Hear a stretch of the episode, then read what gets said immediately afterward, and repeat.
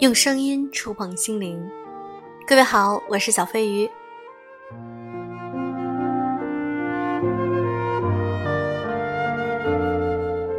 我们总希望得到被认可，我希望变得很优秀，因为这样我觉得我才能被爱。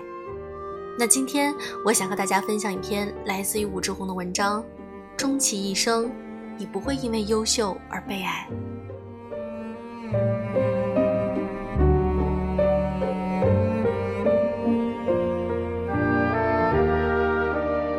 在心理行业待久了，看的书和听的故事越多，我就越发现，很多内心问题的原罪都是一种近乎偏执的严格的自我苛求，要优秀。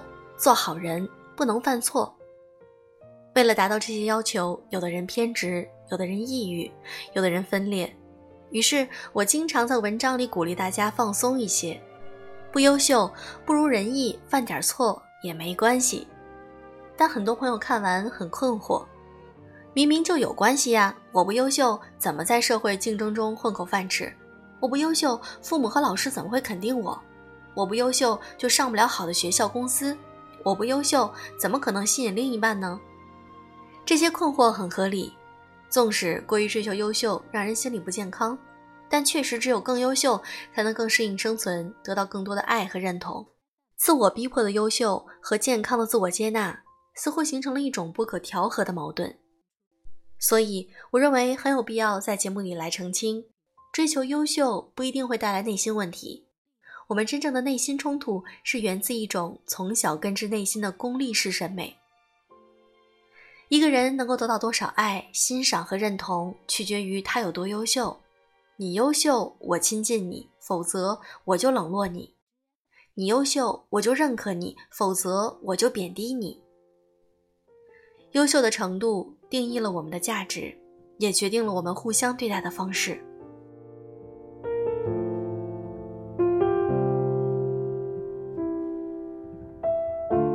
不可否认，这个批判标准在社会中真实可见。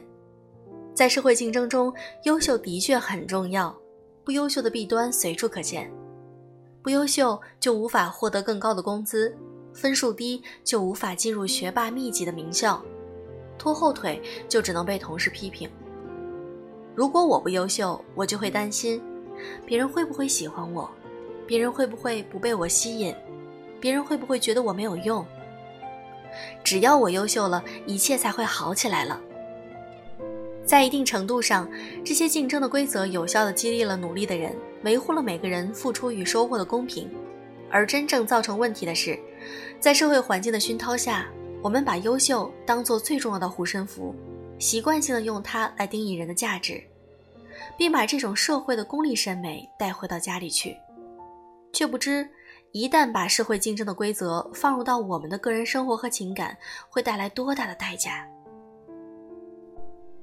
很多父母们为了让孩子更适应社会，也为了让自己变成一个优秀的父母，在别人更有面子、有地位，用尽各种方式去让孩子优秀。于是，在最能获得爱和安全感的家庭里，却用了最残忍的适者生存法则：偏爱成绩好的孩子，给他更多的关心。考好了，全家开心，奖励孩子；考不好，这个家庭氛围都沮丧，等等。这会让我们从小就感到一种绝望：我不会无缘无故的被爱，除非变得优秀。这种经历会在日后的学校、社会中得到验证和强化。优秀变成了一个人行走江湖的武器和防御，但也给人的内心落下了很大的缺口。真实的我不配爱。只有优秀才配爱，所以要不断的逼着自己优秀，才可以不那么战战兢兢。这成了现代人内心冲突的一个重要来源。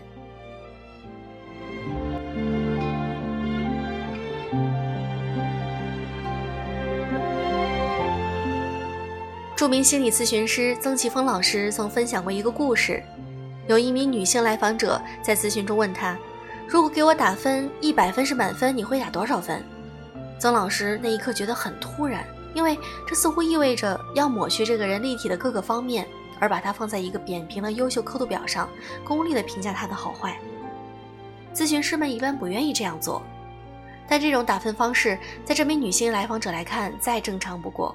原来他一直生活在一个比较苛刻的家庭里，有一对很功利的父母亲，他们给他灌输了这样一个观念：你如果是九十分，我就爱你百分之九十；你如果只有二十分，我只有百分之二十的爱会给你。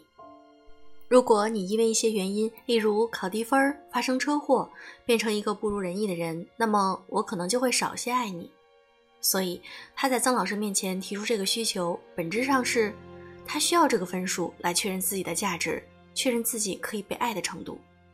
这样的评判方式在职场上无可厚非，但放在家庭里、爱情、友情中就太恐怖了，尤其是发生在一个人的早年的生长环境中。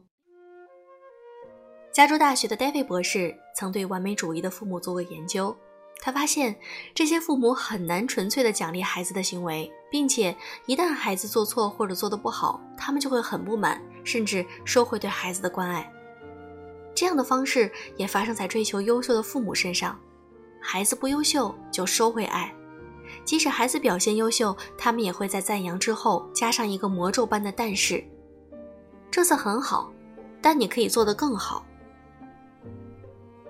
潜台词就是。你还不够好，于是从小我们学会了要获得足够的爱和关注，必须不断的追求优秀，无论怎么追都很难够到父母的优秀标准，所以只能疲于奔命。一旦这个模式根植于内心，就会出现很多的问题。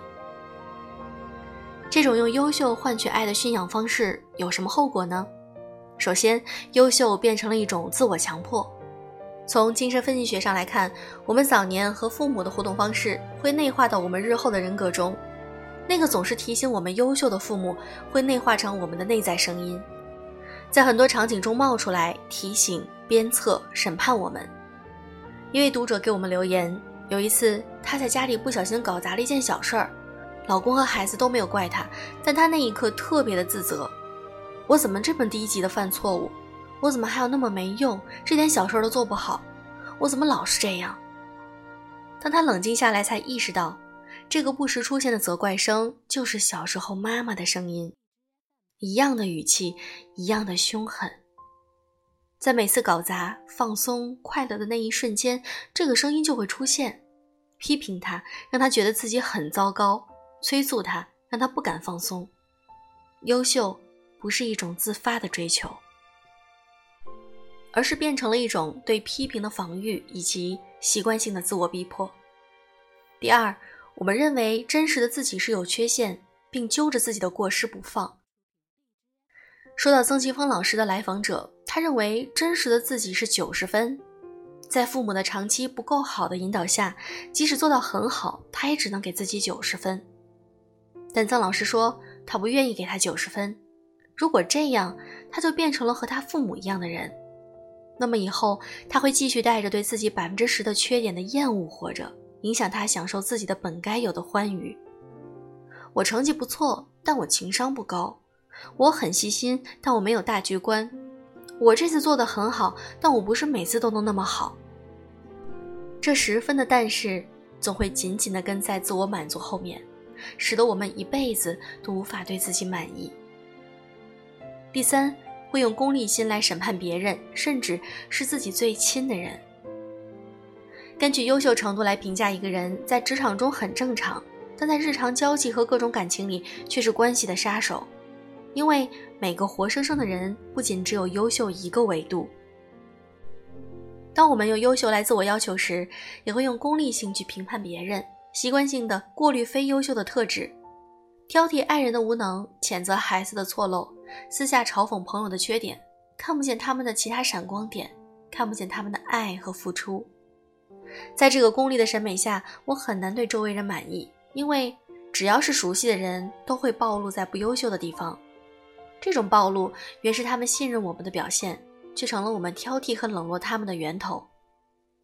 最后是一种绝望的自我放弃，以及对无能的恐惧。当我们做不到一直优秀，会怎么办？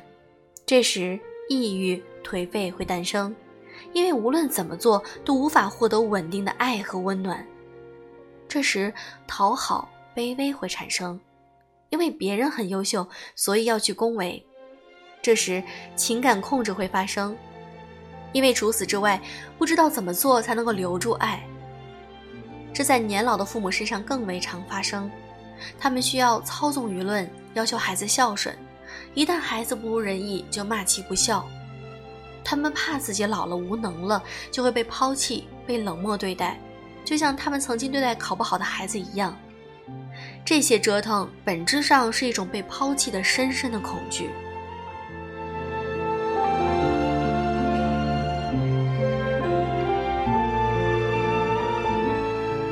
也许有人会问：我已经习惯这样去看待自己和别人，怎么办？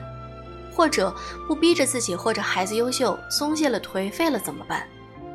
一个比较现实的解决方案是，用一种更丰富的审美来激励我们更健康的生活。曾庆芳老师后来说到了他对来访者的打分儿，他说：一百分，也就是满分。来访者那一瞬间开心了一下，然后很快收住，说。如果九十分的话，我会更开心，因为那才是真实。曾老师不同意，说了段非常疗愈的话：“我给你打一百分也是真实的，因为我是把你当成一个完整的人来看，我没有把你分成好的一方或者是坏的一方面，而是把你看成上天制造的一个完美无缺的产品。即使你是一个残疾人，我也不会因为你残疾而给你减分。”因为那也是你完整的人生的一部分，只不过那个部分从功利的角度来讲被削弱了而已。听完这段话后，我内心一阵暖流。每个人都是一个完整的个体，圆润的部分具有和谐的美，残缺的沟壑也有力量和悲伤的美，值得被当做一个特别的艺术品来看待和欣赏。只有这样的审美，我们才能够避免把自己和别人绑在优秀刻度尺上变成一个点，而是可以保持对完整个体的尊重，用欣赏代替挑剔。易抑郁的人有敏感细腻的魅力，理性克制的人有逻辑的性感，内向少话的人有沉静和沉思的稳定性，并且在这样的审美中，我们会更懂得欣赏和爱自己。自发的往更优秀、更好的方向去走，因为优秀不是被爱的原因，而是被爱的结果。真正的优秀动力只有一个，在被爱和被欣赏中感受到自己的特别和珍贵，并发自内心的努力。就像有一部剧中的一段话：“我很想早起，不是因为我整晚睡不着，而是我真心愿意，我想好好的过好每一天。”因为真实的我配得上被爱和很好的东西，我勇于追求和享受一切好的事物，因为我值得。我想让我自己变得优秀，变得更好，因为我值得。我不会太颓废和自我放弃，因为我舍不得让那么好的自己如此沉溺。这些才是一个人变优秀的真正健康的动力。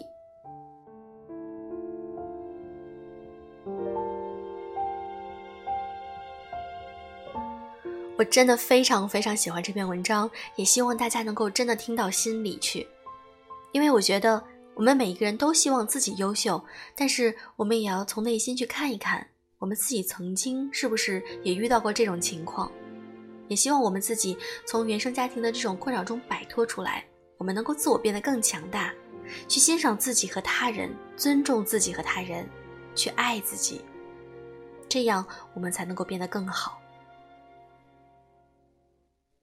如果你想和我聊天或者加入我们的社群，可以添加我的微信“小飞鱼零三零六”的全拼音“小飞鱼零三零六”。祝各位晚安。